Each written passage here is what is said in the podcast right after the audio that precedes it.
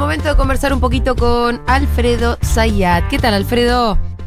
Bien, bien, muy bien. ¿Sabes que hace un rato hablaba, estamos abordando los temas de campaña, porque hace un ratito hablábamos con Claudia Cesaroni sobre, em, bueno, el discurso punitivista, viste, que surge muy oportunamente unos días antes de la elección.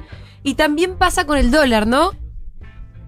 Que muy oportunamente el dólar empieza a subir justo unos días antes de la elección, forma parte de todos los diarios, retroalimentando además esa subida, ¿no? Porque cuando los diarios te ponen en enorme y en rojo, el dólar sube y se, genera una, una profecía autocumplida, me imagino.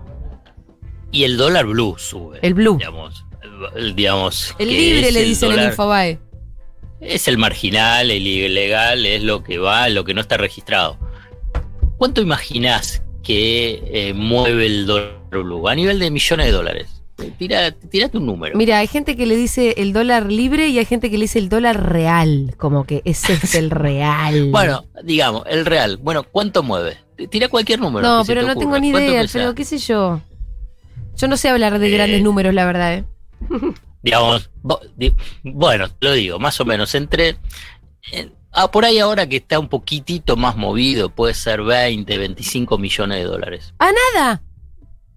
Nada. Nada. Si querés, querés, sumarlo un poquito más, querés ponerle Pero decime en, proporción al resto de la economía en dólares. Nada, nada. Pero en porcentaje.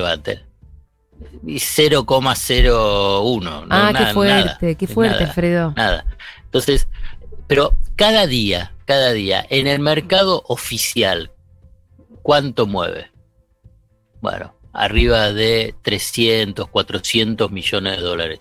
500 millones de dólares cuando hay más liquidación de exportaciones. 500 millones de dólares. Eh, entonces, claramente, digamos, el dólar blue existe, digamos, el marginal existe, siempre existió, siempre existió.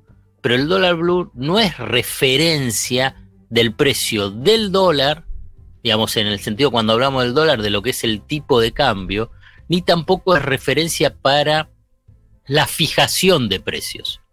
Ahora bien, ¿para qué es importante? ¿Por qué es importante el dólar blue?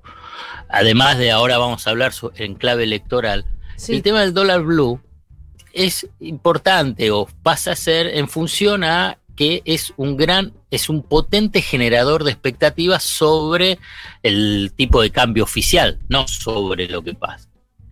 Entonces, si vos agarrás y el dólar blue está a 200 y el dólar oficial está a 100, ¿qué es lo que busca generar? Generar el consenso que en realidad el tipo de cambio oficial tiene que estar al dólar, como, como lo dice la derecha, al dólar real y el dólar libre. Eh, libre. Pero ¿qué pasa si se pasa, que si se toma esa medida? Tenés un fenomen, una fenomenal transferencia de ingresos a unos pocos. Claro. A unos pocos. La famosa devaluación. Claro, la famosa devaluación. Sería el complejo agroexportador, a los grandes tenedores, grandes tenedores de dólares y a los que tienen dolarizados, digamos, sus activos.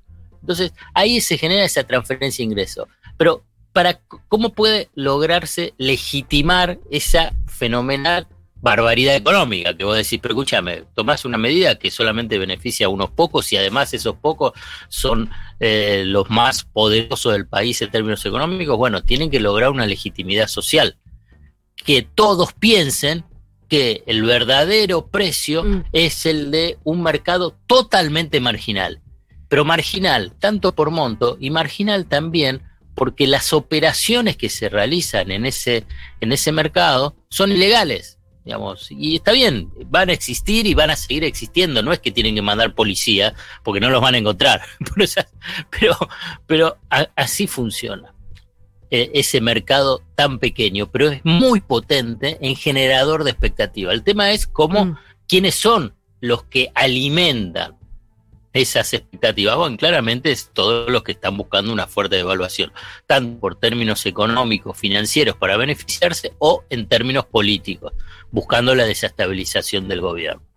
Eh, eh, sería todo un ejercicio, pero yo ahora voy a concentrarme en las tapas de los diarios de, hoy, que pese a que nadie ve el papel. Vos sabés que hoy cuando me mandaste el mensaje me dijiste, mirá las tapas de La Nación, Clarín y el cronista. Me costó un montón, Alfredo, me tuve que bajar los PDF. Y me costó Pero- encontrar el lugar donde estaban los PDF. Bueno, bueno, para.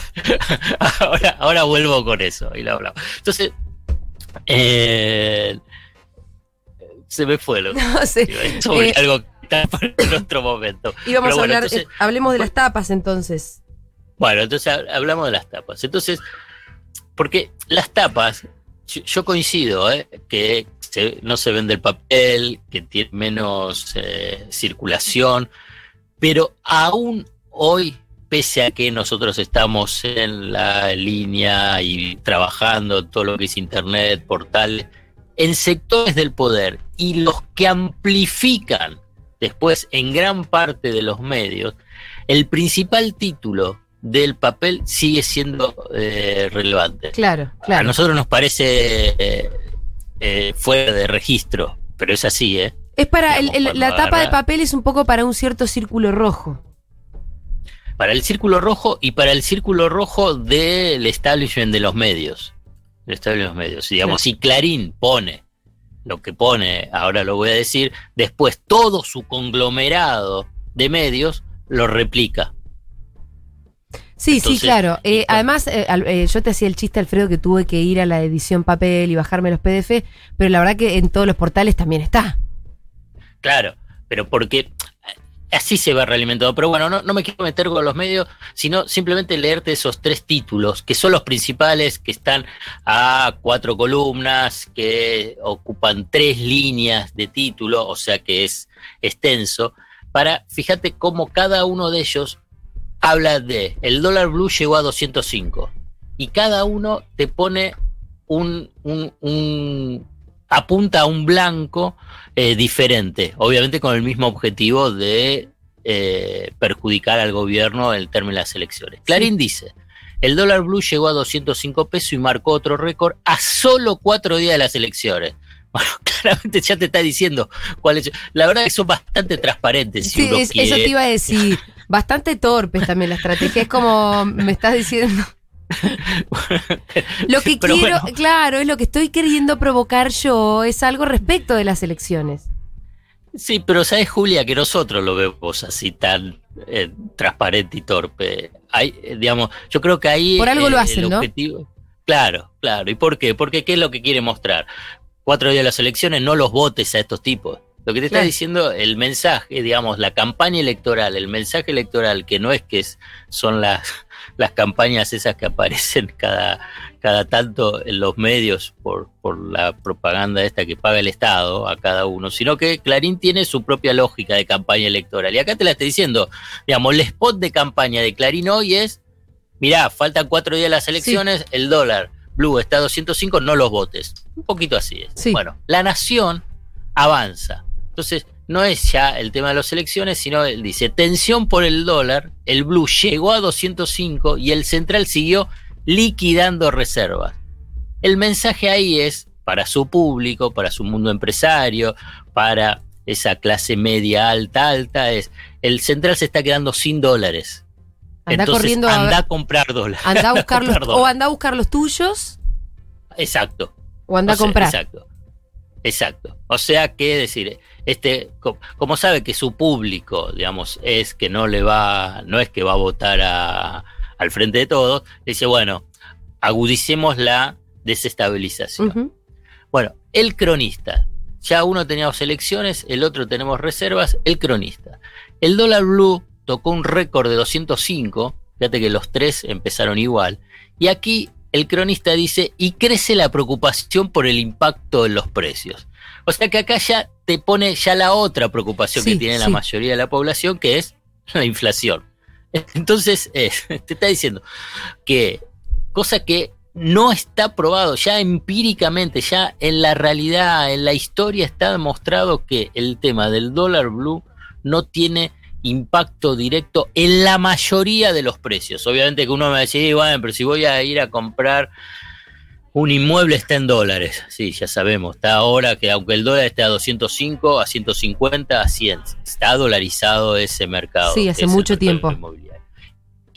voy a comprar una computadora que es totalmente importada y que viene de Querusa, y sí, bueno, sí, también, si es en negro, va a ser todo en negro. Entonces, esto es toda una lógica, ¿sí? porque si la importación es legal, el que importó consiguió dólares a 100. Claro. No los consiguió a 205. Si es legal y te lo quiere cobrar a 205, en realidad te está robando. Sí. Entonces, si la importación, vamos a ponerle, no es legal, algunos lo llaman contrabando. Sí, claro. Entonces sí, porque... Tiene ese nombre también. Todo, todo el circuito es en, es, en negro.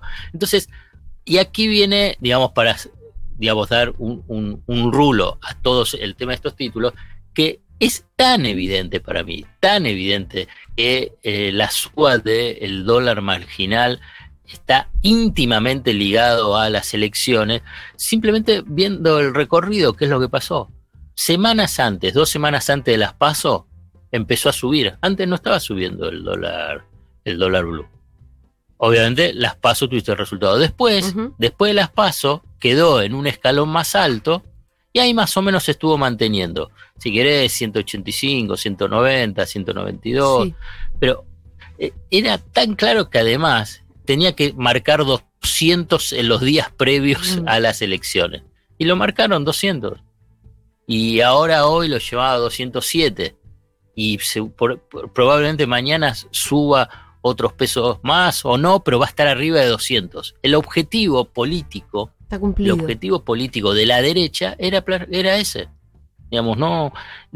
Lo, que yo, digamos, y esto lo hablamos o lo dejamos eh, y lo exponemos, la derecha tiene un proyecto político y de país muy claro, muy claro, y lo, y lo refleja y lo marca. Y cualquiera que esté en contra o lo cuestione o esté, bueno, lo va a combatir y va a querer desestabilizarlo de cualquier forma. Una de esas es a través de eh, la cotización del dólar blue. Ah, ahora me acordé. Ah, ¿qué era? ¿qué, lo que te quería decir. Hagamos un ejercicio, lo voy a hacer yo, obviamente, pero ya tengo la respuesta, pero quiero con, más precisión.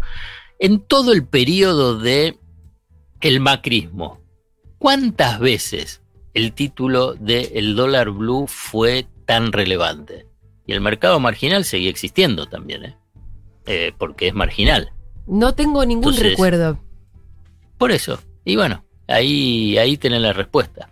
Ahora bien, está claro, y esto para agregar si querés algún concepto financiero, económico, vinculado con el mercado de cambio, que si vos tenés controles, controles cambiarios vas a tener brecha, o sea que vas a tener diferencias entre el tipo de cambio oficial y los tipos y los otros tipos de cambio, los financieros, los que se comercializan en la Bolsa de Comercio de Buenos Aires o el dólar blue. Vas a tener diferencias. No va a ser el mismo precio, no va a ser el precio precio oficial. ¿Por qué? Porque tenés un estricto control de cambio. ¿Y por qué tenés el estricto control de cambio? Es porque no tenés dólares.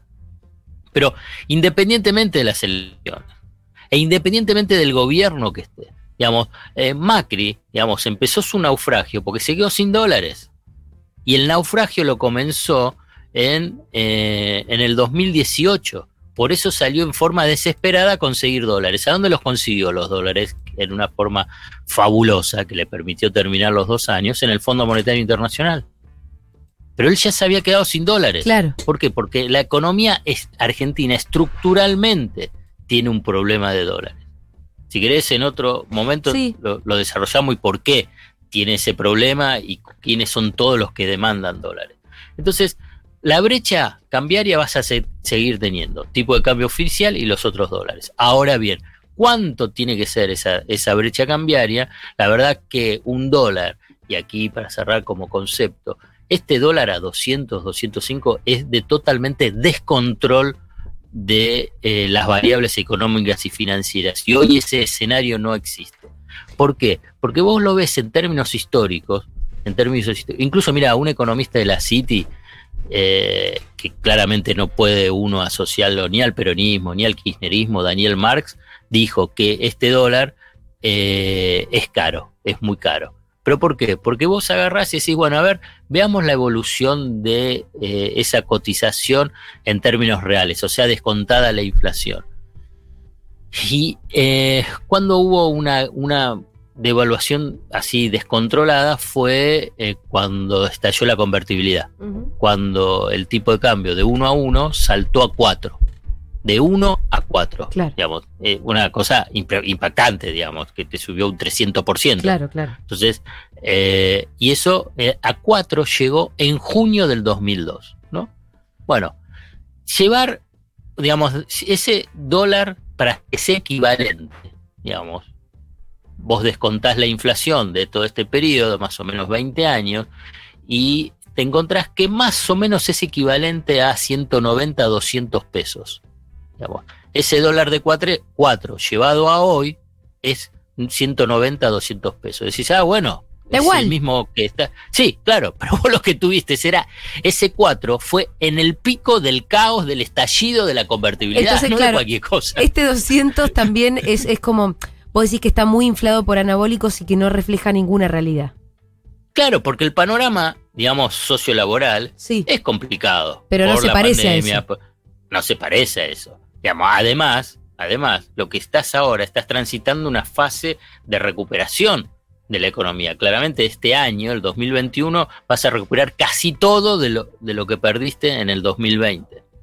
Entonces, y además, cuando llegó a 4, en junio del 2002, en los meses siguientes y fundamentalmente a partir del 2000, 2003, en el gobierno de Néstor, digamos, ese dólar empezó a bajar y bajó casi a 3. ¿Por qué? Porque ese valor de 4 era totalmente, digamos, es, como un, un, valor de, eh, de caos, de pánico.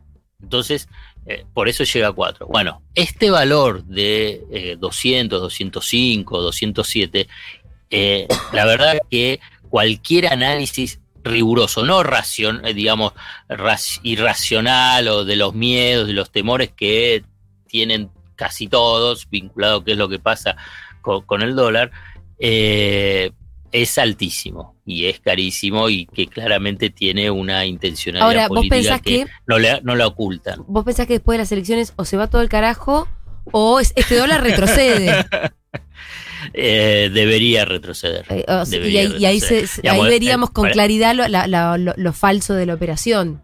Sí, sí, debería retroceder y me parece que ahí hay digamos, no es una responsabilidad principal, pero sí a nivel de señal de lo que sea las, esos días posteriores a las elecciones por parte del gobierno, me parece que es fundamental, fundamental. para decirlo en forma muy burda, sí, el, a partir del 15 de noviembre, la semana del 15 de noviembre, el gobierno reacciona como reaccionó en la semana siguiente después de las pasos, y bueno, eh, digamos, ya es otra cosa. Va a ser un lío. claro, digamos, me parece que, me parece, me parece, quiero creer que hayan aprendido de lo que fue eh, esa semana posterior. Bueno, yendo un poquito más al comentario político, lo que muchos dicen también es que la piña ya se la comieron, ¿no? Entonces que, que no, no va a haber un golpe demasiado duro el sábado porque, porque peor no puede ser de lo que fue. No, no en términos de números, sino que la piña ya, ya fue eh, metabolizada de alguna manera. Bueno, me parece genial y ahí tienen que, porque la verdad, quedan dos años de mandato y dos años de mandato con, con, un, con desafíos económicos interesantes. Porque hay, hay una parte que no, no se menciona y te robo un minuto más. Digamos, que estás en la recuperación de un ciclo económico. Los datos de industria y de construcción que se difundieron eh, anteayer son muy, muy buenos. Muy bueno, es difícil decir esto porque todos están diciendo que todo se va al joraca, digamos, y que todo va a estallar. Pero los números de la industria, y ahí sí ya te cierro, de septiembre son los mejores de los últimos cuatro años. los em, mejores de los últimos cuatro años, con un macrismo que tuvo una política de desindustrialización. Entonces, eh, y eso genera empleo. Ahora bien, lo que tiene que seguir es que ese crecimiento se refleje en creación intensa de empleo y que ese empleo tenga una retribución que eh, sea eh, creciente y que mejore eh, la calidad de vida del trabajador y de su familia. Otro día hablemos, porque ahora sí nos quedamos sin tiempo, pero hablemos de esto, de estas proyecciones.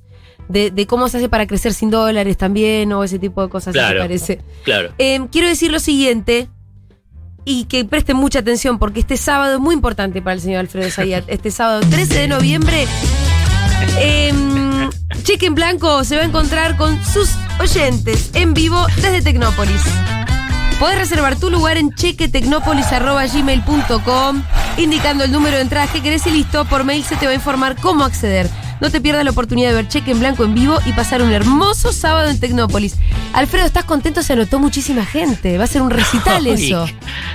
Increíble. Pensábamos, viste, que hay dos salas, o, o- sí, Sí. Eh, La chiquita tiene 150, y podemos poner silla, 200, o hay una de 2000. Hubo que cambiar de sala. llegar- y cuando empezaba a llegar, digamos, ya hay fácil mil. Entonces, una cosa, digamos, anotado. Después verás si vienen o no vienen. Eh, a mí me encanta, me encanta, digamos, e- ese reencuentro. eh, y, y muy emocionado por eso, la verdad. La verdad que sí, es impresionante toda la gente que se anotó, la gente que va a ir este sábado a ver Cheque en Blanco. Ya saben, chequetecnopolis.gmail.com si quieren ir a ver Cheque en vivo en Tecnópolis. Un abracito, Alfredo. Bueno, Suerte dale, el sábado. muchas gracias. Chau, chau. Era Alfredo Zayat. Seguro